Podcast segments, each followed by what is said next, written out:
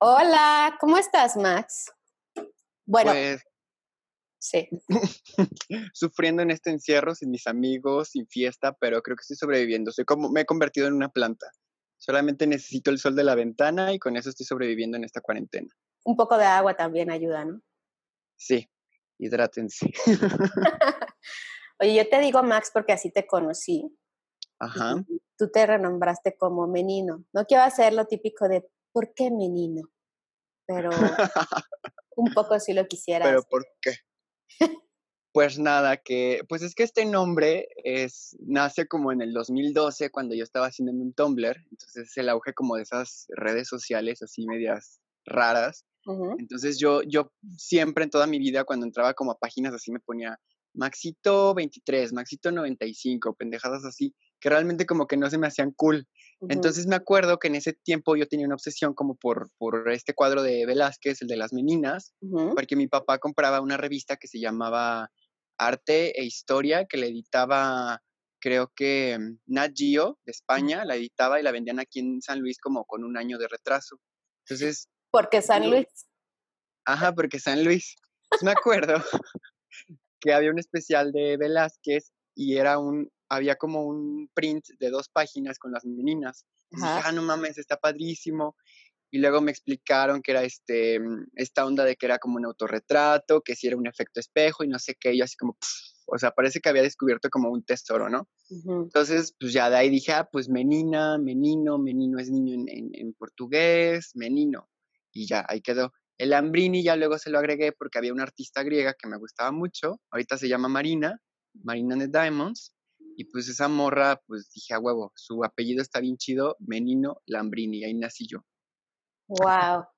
Oye, todo un contexto de arte y ya será para otro episodio que nos cuentes cómo chingados entraste a psicología si la, el arte te fluye en la vena desde hace mucho. Pero eso para otro episodio, ¿te late? Sí, claro, fue culpa de mi mamá, pero bueno, eso lo podemos extender unos dos, unas dos horas, si tú quieres. No, vamos a dejarlo para, para otra ocasión, eh, para no quemar también toda tu historia. Y vamos a empezar con nuestros temas. Como te dije, el enfoque de lo que se me ocurrió para un podcast, que tratar de hacerlo diferente dentro de mi inmensidad de que ya todo está repetido, fue Ajá. ponerle lo bueno, lo malo y lo raro de, porque creo que, o sea, todas las cosas o los objetos que percibimos tienen un chingo de perspectivas. Y tres perspectivas como muy básicas para mí es eso, lo bueno o lo cool, lo malo o lo que no está tan cool y lo raro como lo ambiguo o lo ah, de cualquier tema, objeto o lo que sea que podamos ver.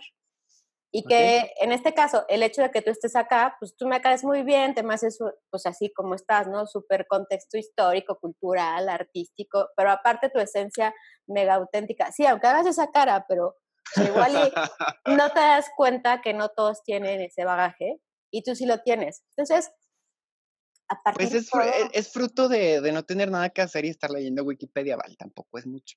pues está cool, mira. Pone a ver Netflix y Élite y tú decides hacer eso. O puedes ver cosas. Netflix, Elite y, la, y Wikipedia. No, no es cierto, es mentira lo de Wikipedia. Nunca confíen en Wikipedia. No, confíen más en el Ah. rincón del vago si quieren. ¿Ves? Ya estás dando consejos. Sí. Oye, y nos pusimos de tarea, cada quien trae algunos temillas, y tú siento que traes uno ahí que, que como que, que hay ahí algo. Es mi cruz de este, de este encierro. A ver, échale. Y es procrastinación. Voy a abrir bien la boca para que se vea mi, mi buena dicción. Procrastinación en cuarentena. o sea, es- es, eh, procrastinación. Es como palabra de documental de, de Nat Geo, la procrastinación. Este, bueno, pues este tema surge pues de, de- de ese como compromiso que todos nos hicimos cuando empezó la cuarentena de que, güey, no pasa nada, es mucho tiempo libre, vamos a aprender un idioma, leer 500 libros al día, güey, está padrísimo, y que todos a huevo, venga. Y a la mera hora pregúntale a quien tú quieras y todos te van a decir, güey, no he leído nada, güey, no aprendí ningún idioma. O sea, yo creo Sí. que fue un tema que, que me salió del alma.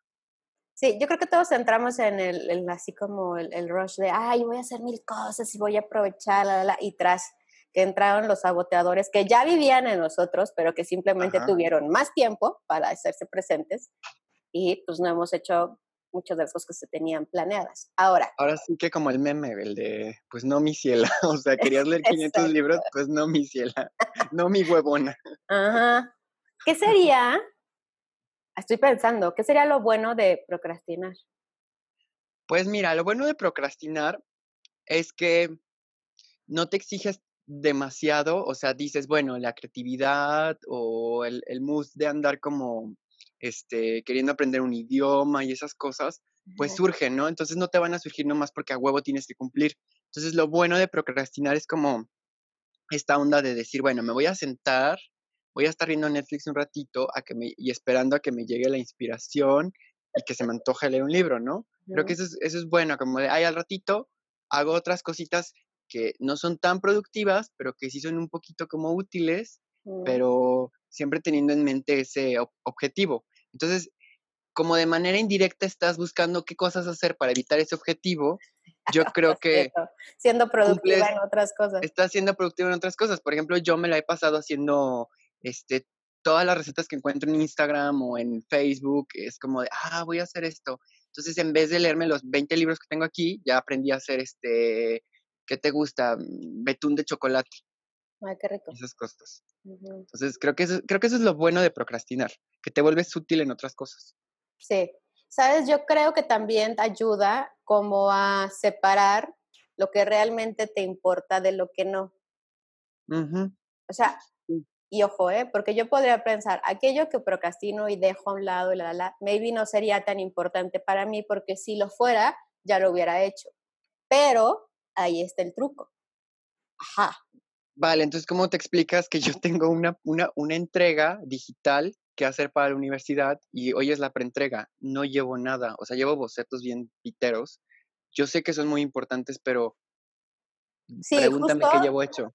Justo por eso decía, o sea, podríamos pensar superficialmente que eso es lo bueno, como que separas lo importante de lo no importante. Que bueno, ahí hay todo un tema de lo importante y lo no importante, porque maybe es importante para tu carrera, pero no para tu alma y lo que no es importante para tu alma, pues igual no lo vas a hacer. Pero a lo mejor es justo lo contrario, porque yo he procrastinado cosas que son muy importantes para mí, porque me da pavor ser exitosa en eso, porque sé que me va a llevar a romperme la madre en unos ámbitos que a lo mejor no lo he hecho, que me va a hacer sentir súper incómodo, entonces mejor le saco la vuelta. Y ahí entra lo del meme de le temes al éxito, o sea, porque realmente sí le estás temiendo al éxito. Ajá. Porque te está obligando a salir de tu zona. Exacto me invento estas otras cosas que tú decías que sí hacemos, pero que no nos van a llevar al éxito. Exactamente. Ok, entonces lo malo, pues creo que es muy claro, ¿no? Sí, lo malo es que haces de todo y no haces nada. O sea, no llegas a lo importante. Le das mil vueltas, pero no llegas al punto. Exacto. Sí, y te hace perder tiempo. Y sabes, también, a mí me pasa, me genera culpa. Y es horrible vivir con culpa. O sea, con esta voz de, ay, no he hecho nada, ay, ya debería, ay, tendría, ay, apesto porque no lo he logrado. O así de que, ay, en esta media hora que te echaste de sueño, ya hubieras acabado dos capítulos del libro, no sé. Exacto. O tú lo de tu entrega, o sea, a mí ya me angustió tu entrega y ya me siento culpable por este espacio. no, no importa.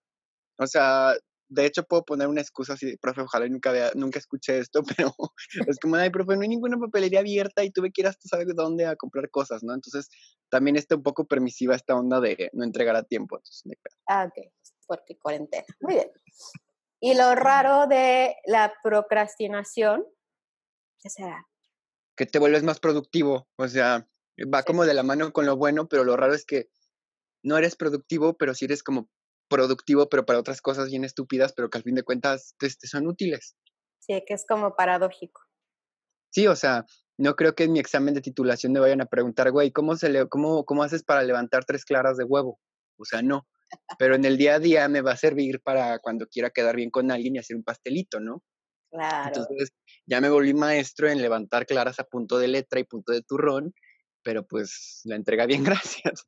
¿Cuál es la diferencia entre punto de letra y punto de turrón? El punto de letra es cuando, haz de cuenta que cuando estás batiendo, levantas la, la, la, batidora, ya apagada obviamente, entonces... sí, ya he hecho lo contrario y se hace desmadre. no, no, no, no, no. Levantas esto, el globo, el... Lo, lo separas de la mezcla, entonces es como un nivel intermedio en el que las claras ya están como esponjaditas pero si tú dibujas en, en, en el bote donde estás mezclando, puedes formar, por ejemplo, una, una que es un triángulo, una mayúscula.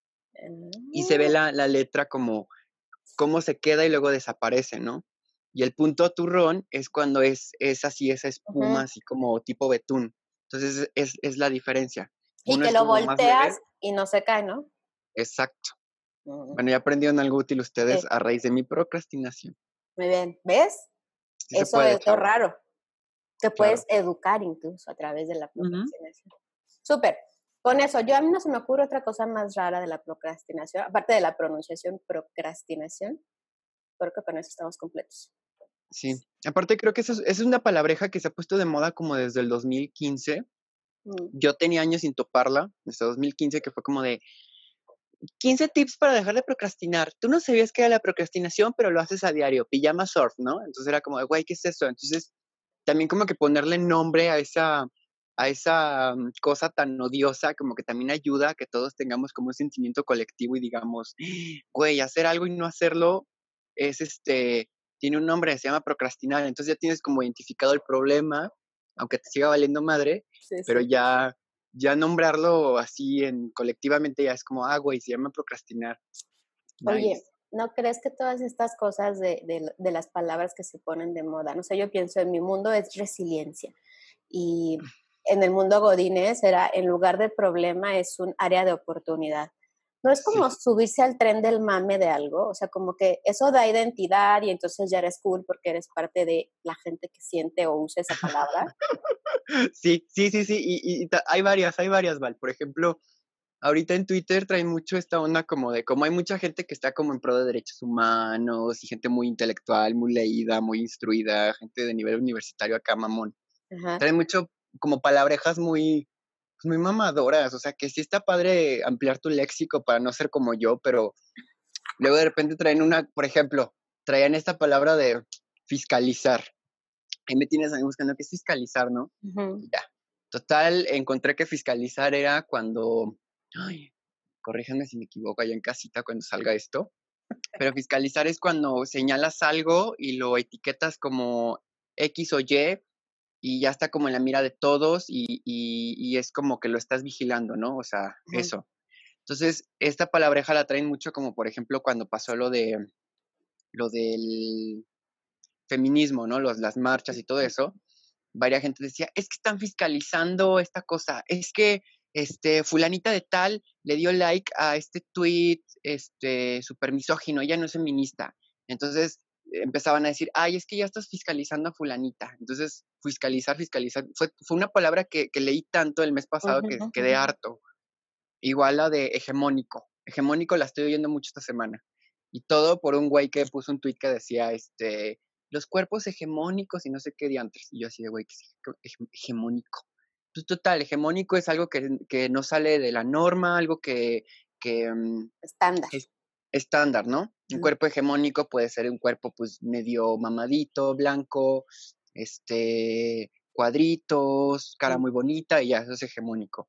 Entonces se estaban peleando de que, ay, es que ustedes, los gays este, blanquitos, prefieren los cuerpos hegemónicos y no valoran los cuerpos este, disidentes, ¿no? Ajá. Entonces traen mucho esa palabreja y, creo que sí son temporadas en las que les da como por estrenar palabras, la usan y la ab- abusan de ella y es como de, güey, ya agarra el diccionario y, y búscate otra. Busca otra opción. Sí, claro. Entonces, vale, hay muchísimas palabras que de la nada No, me acabas de super ilustrar, porque esas dos últimas yo no tenía idea.